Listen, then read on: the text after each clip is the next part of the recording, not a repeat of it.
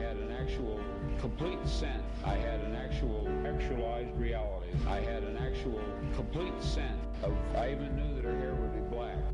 I had an actual deja vu. I had an actual, an alternative world. I had an actual complete sense of what she would look like and what she would say.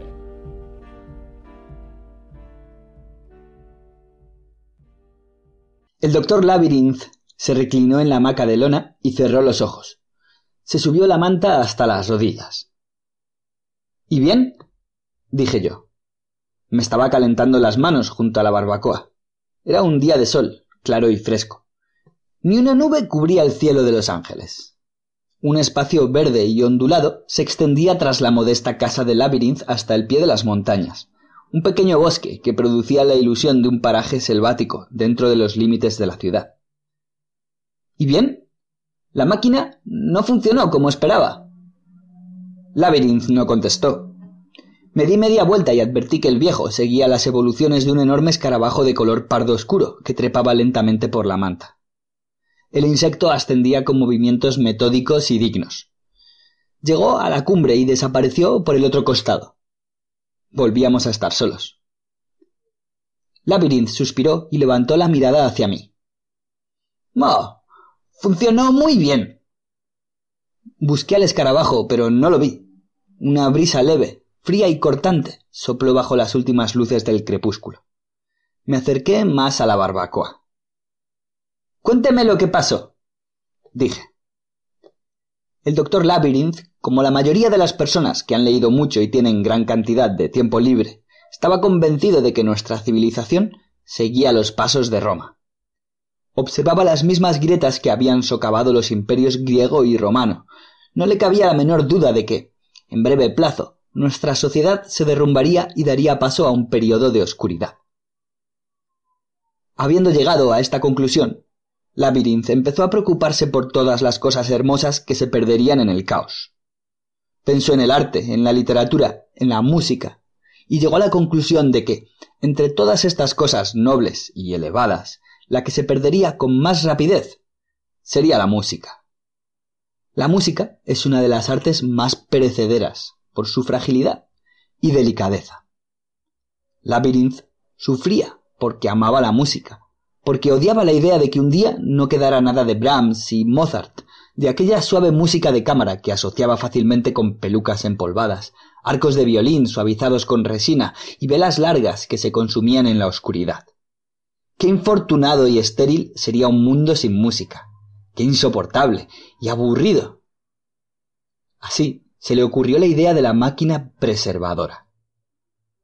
Una tarde, que estaba sentado en su salón, con el gramófono a bajo volumen, tuvo una visión se imaginó la única partitura de un trío de Schubert, la última copia, manoseada, con las esquinas dobladas, tirada en el suelo de algún lugar olvidado, probablemente un museo.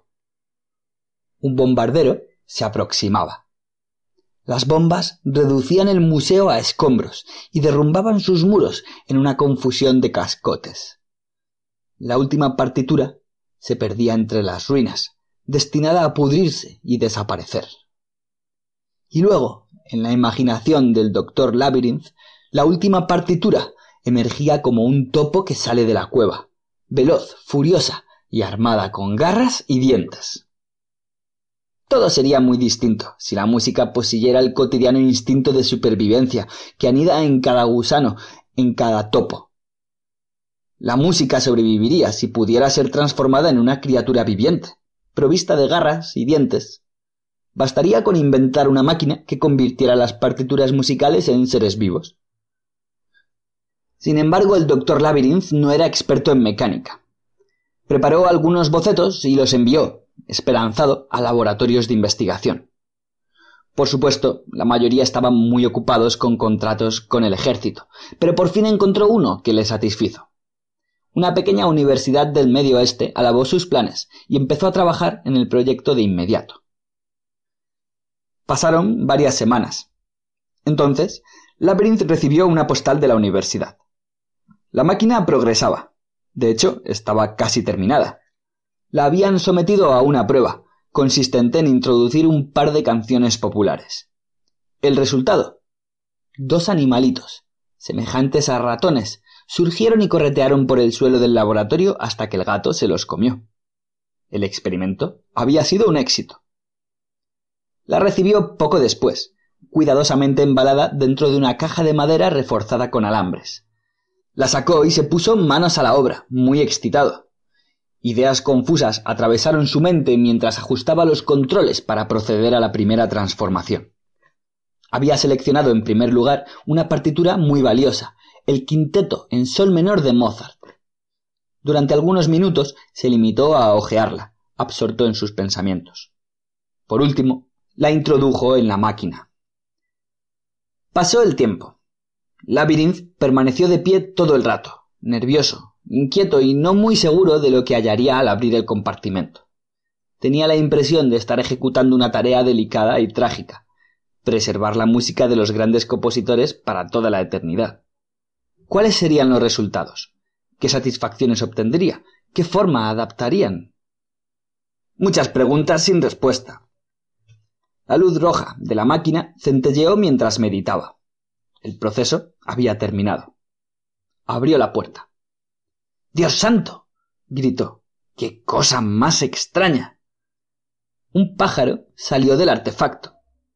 Pájaro Mozart era hermoso, pequeño y esbelto, con el plumaje vistoso de un pavo real.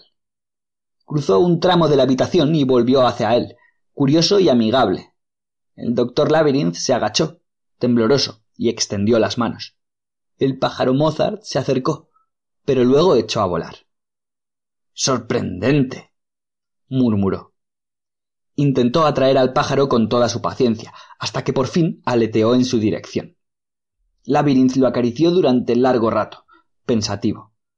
¿Cómo serían los demás? Le costaba imaginarlo. Encerró cuidadosamente al pájaro Mozart en una caja. Su sorpresa fue mayúscula al día siguiente, cuando obtuvo un escarabajo Beethoven, que salió digno y severo. Era el mismo escarabajo que yo había visto trepar por la manta, concentrado en sus propios asuntos. A continuación, salió el animal Schubert, un corderito que corría de un lado a otro con ganas de jugar. Labyrinth se sentó dispuesto a analizar la situación en profundidad. ¿Cuáles eran los factores de supervivencia? ¿Un plumaje ligero era mejor que garras y dientes afilados? Labyrinth estaba perplejo. Esperaba un desfile de criaturas fuertes y macizas, provistas de garras y escamas, belicosas y dispuestas a dar mordiscos y coces. ¿Iba por el buen camino? ¿Quién podía dar por sentados los mejores medios de supervivencia? Los dinosaurios, pese a su enorme envergadura, se habían extinguido. En cualquier caso, la máquina ya estaba construida y era demasiado tarde para volver atrás. Labyrinth continuó con sus planes e introdujo en la máquina preservadora a muchos otros compositores, hasta que los bosques circundantes se poblaron de criaturas que gemían y gritaban en la noche. Obtuvo ciertas creaciones que le llenaron de estupor. El insecto Brahms, un enorme cien pies en forma de disco achatado, cubierto de un espeso pelaje, tenía muchas patas que salían en todas direcciones. El insecto Brahms amaba la soledad y se perdió de vista al poco tiempo, pues temía al animal Wagner, que había surgido un poco antes. Este era grande y de un vivo y abigarrado colorido. Tenía mal carácter. Labyrinth procuraba evitarlo, al igual que los insectos Bach, criaturas redondas como globos, de diversos tamaños, obtenidas de los cuarenta y ocho preludios y fugas. También estaba el pájaro Stravinsky, de composición extravagante, y muchos otros, dejó que se refugiaran en los bosques, a donde fueron saltando, arrastrándose o rodando.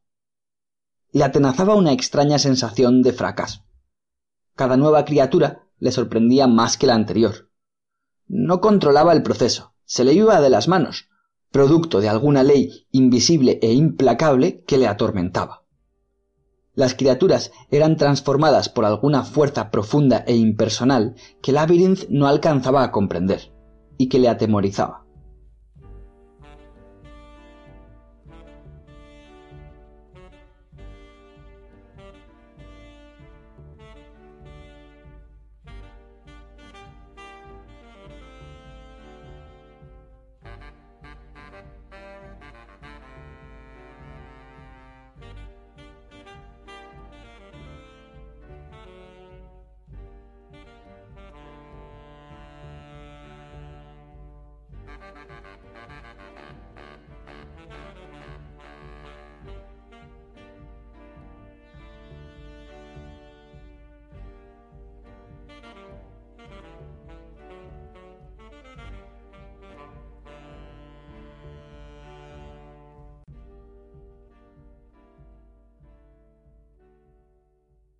Labyrinth dejó de hablar.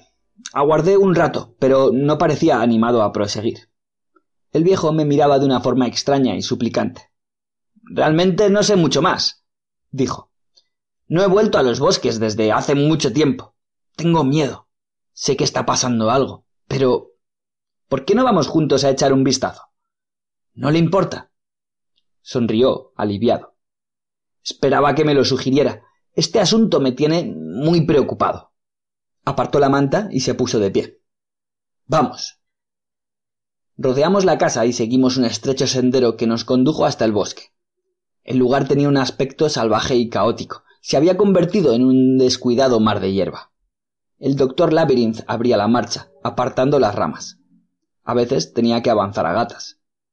Menudo lugar, comenté. Caminamos durante un buen rato. El bosque estaba húmedo y oscuro. Se había hecho casi de noche, y una ligera niebla descendió sobre nosotros a través de las hojas de los árboles. Nadie viene por aquí, dijo el doctor Labyrinth al tiempo que se detenía y paseaba la vista a su alrededor. Quizás sería mejor ir a buscar mi escopeta. No quiero dejar nada al azar. Parece muy seguro de que algo va mal. Me reuní con él. Tal vez no haya para tanto. Labyrinth aplastó con el pie algunos matorrales. Están en todas partes, espiándonos, rodeándonos. ¿No lo nota? Asentí distraído. ¿Qué es esto? Levanté una rama pesada y casi podrida, y la arrojé fuera del camino. Un montículo se formó donde había caído, informe y medio enterrado en el suelo. ¿Qué es esto? repetí. Labyrinth mantenía la vista baja, con expresión desesperada. Pateó el montículo sin saber lo que hacía. Me sentí inquieto. ¿Qué es esto? Por el amor de Dios. ¿Lo sabe? Labyrinth levantó la mirada hacia mí poco a poco. Es el animal Schubert, murmuró. Al menos lo era. Ya no queda mucho de él. El animal Schubert era el que había salido corriendo y retozando como un cachorro. Me agaché para examinar más de cerca el montículo. Aparté algunas hojas y ramitas. Estaba muerto. Tenía la boca abierta y el cuerpo totalmente desgarrado, invadido por los gusanos. Empezaba a descomponerse. ¿Qué habrá ocurrido? preguntó el doctor Labyrinth, agitando la cabeza. ¿Qué lo habrá provocado? Oímos un ruido y nos volvimos rápidamente. Al principio no vimos nada. Un arbusto se movió y pudimos distinguir una forma. Debía de llevar todo el rato observándonos. Era una criatura inmensa, y sus ojos brillaban con intensidad. Me parecía un coyote, solo que más corpulento.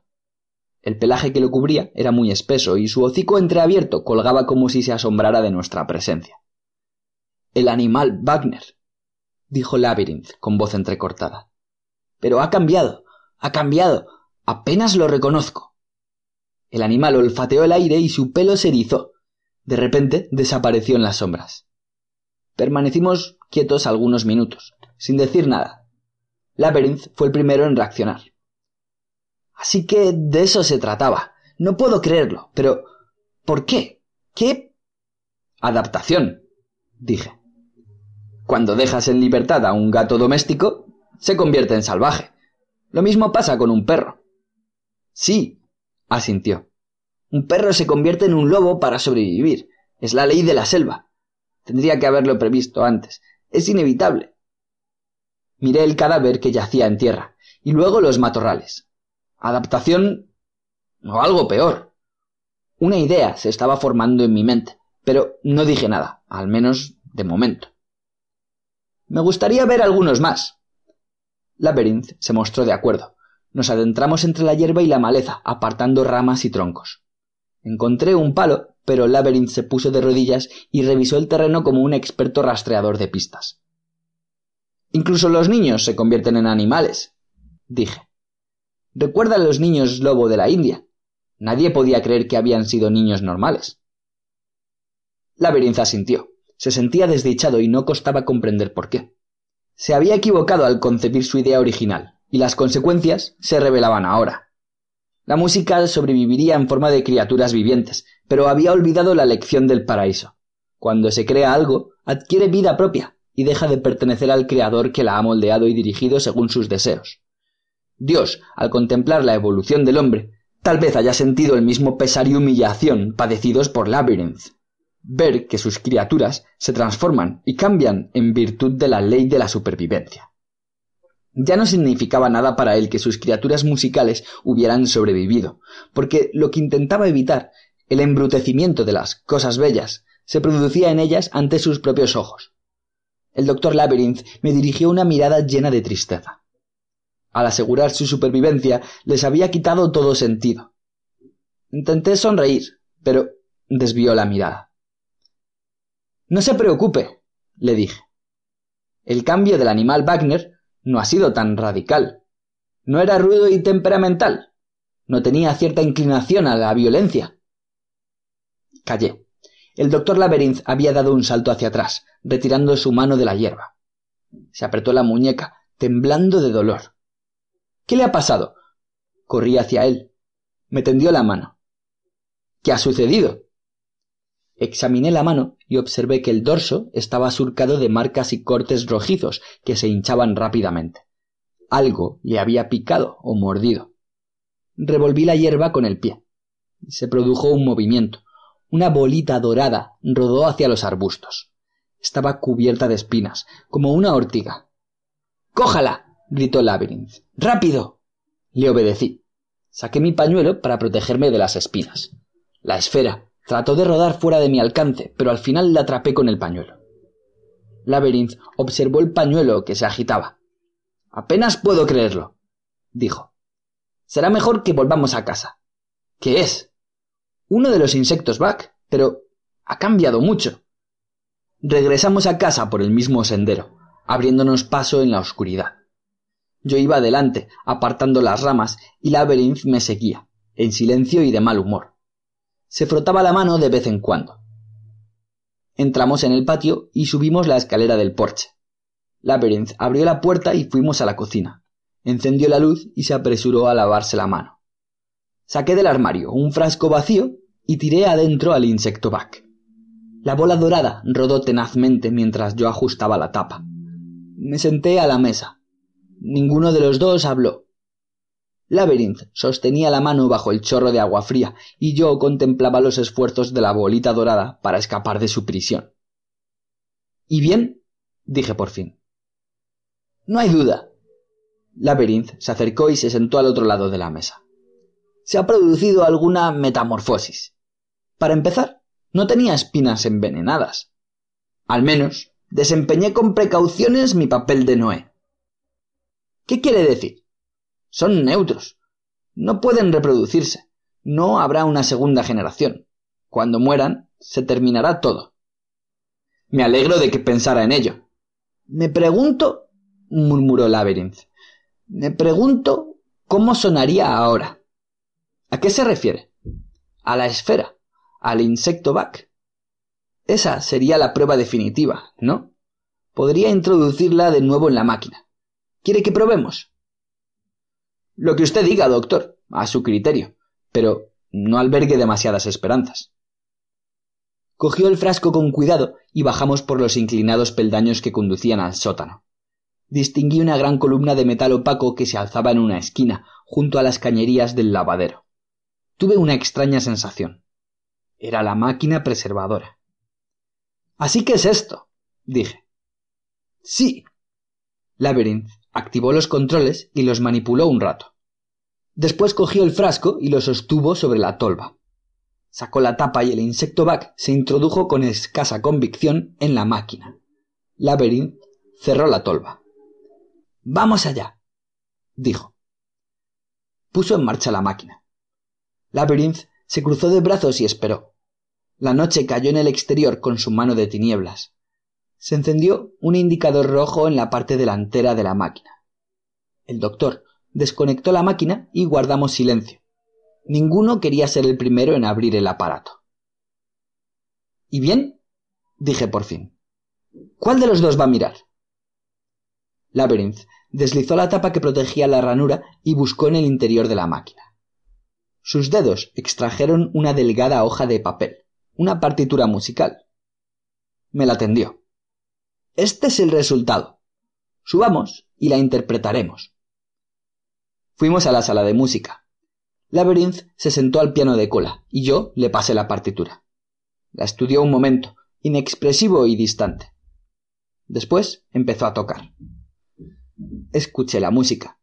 Era espantosa. Jamás había oído nada parecido. Era distorsionada, diabólica, carente de sentido, pero producía una horripilante y siniestra sensación. Me costó un gran esfuerzo reconocer que había sido alguna vez una fuga de Bach, parte de una de las obras más coherentes y respetadas del mundo. Ya tengo la solución, anunció Labyrinth. Se puso en pie, tomó la partitura entre las manos y la rompió en mil pedazos. Mientras bajábamos por el sendero en dirección a mi coche, le dije Creo que la lucha por la supervivencia es una fuerza más poderosa que la de cualquier ética humana. Empequeñece nuestras costumbres y nuestros principios morales. Labyrinth se mostró de acuerdo. Puede que no haya forma de preservar dichas costumbres y principios morales. El tiempo tiene la palabra, dije. Aunque este método haya fallado, es posible que otros triunfen. Algún día surgirá algo que en este momento somos incapaces de predecir. Me despedí y subí al coche. Estaba muy oscuro. Había anochecido por completo. Encendí los faros y me adentré en la carretera, rodeado de una espesa penumbra. No se veían más coches. Estaba solo y tenía mucho frío. Aminoré en la curva para cambiar de marcha. Algo se movió en la oscuridad, en la base de un gigantesco plátano. Forcé la vista tratando de distinguir lo que era. Un escarabajo oscuro intentaba construir algo en la base del plátano. Colocaba trozos de barro, unos encima de otros, formando una estructura extraña. Contemplé al escarabajo durante un rato, asombrado y curioso, hasta que reparó en mi presencia y detuvo su actividad. El escarabajo dio media vuelta con brusquedad y entró en la estructura, cerrando la puerta detrás suyo con un fuerte golpe.